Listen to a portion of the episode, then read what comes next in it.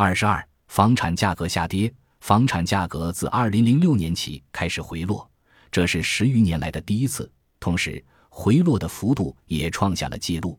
在那些前期涨幅尤其巨大的地区，降幅也相当惊人。也就是在这些地区，人们为购房产，在高风险的创新金融手段的扶持下走得最远，从而也更有可能在利率提高、月供负担加重的情况下出现贷款违约。负担着多处房产抵押贷款的投机者们，如果房产不再能够以上涨后的价格出售，甚或是以购入时的价格出售，那么他们必将成为贷款违约的高危人群，即便违约，也将意味着破产。随着借款人不断回收房产，不断将回收的房产推出到市场，房产供应量的增加也进一步推动房产价格进一步地下跌。二零零六年九月，房产价格开始下降，加利福尼亚州领跑全国房地产市场上丧失抵押品抵押贷款的赎回权率。旧金山市和毗邻的圣马特奥县出现的丧失抵押品赎回权的数量与一年前相比翻番。同样来自旧金山湾的阿拉米达县，一年内丧失抵押品赎回权的数量上涨三倍以上。以上所述并非一时的突发事件，而是在此之前多年一直上演的常青剧目。二零零七年六月，全国丧失抵押品赎回权数量较上一年度上涨百分之八十七。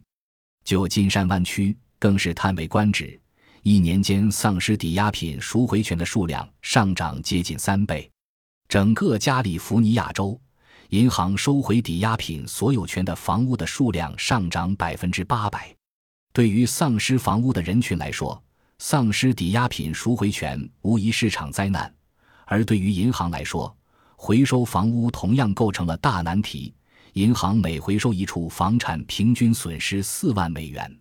对于不经营房地产的银行来说，以任何价格快速处理掉回收的房产，无疑都是最明智的职业选择。大规模的抵押品赎回意味着房价的下降，因为赎回的房产进一步增加了供给量，而与此同时，需求量却没有相应的提升。正如《旧金山纪事报》报道的那样，整个旧金山湾八月已售房产的半数都来自以一手价格出售的。没有抵押贷款的银行收回房产，银行收回房产的抛售使得房价跌入了新的低谷，吸引外来的购房者。在旧金山湾区九个县，房价与一年前相比下跌了百分之四十六点八以上。旧金山纪事报报道，加利福尼亚州之外，有着类似房价飞天经历的地区，同样在房地产泡沫破裂之后遭遇房价雪崩。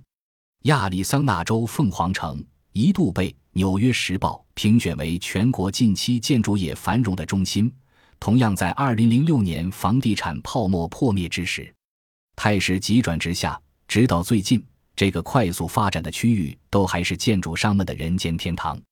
举个例子，富尔顿房地产开发的房产去年受到超级热捧。其开发的新房价格甚至可以做到以每周一千美元到一万美元的幅度上涨，人们排起长队摇号购房。凤凰城地区最大的私人房地产开发商之一的富尔顿房地产公司董事会主席道格拉斯 ·S.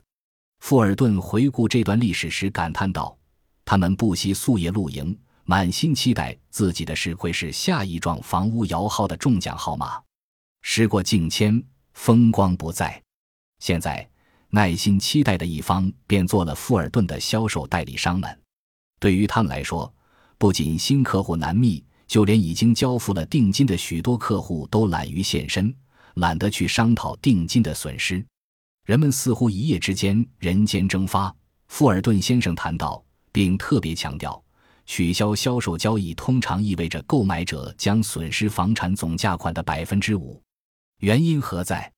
投机者们畏缩了。或者更简单，旧屋无法售出，房价一泻千里的局面，直至二零零八年仍在继续。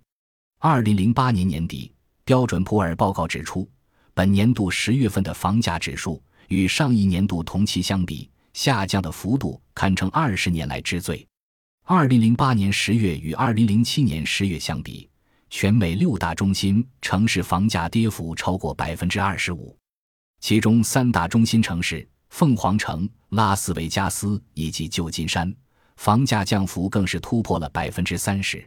加利福尼亚州沿海岸各郡更是遭受重创。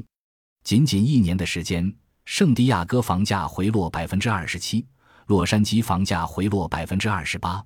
旧金山房价回落百分之三十一。其他一些地区同样形势严峻。迈阿密在一年间房价跌幅百分之二十九，拉斯维加斯跌幅百分之三十二，凤凰城跌幅百分之三十三。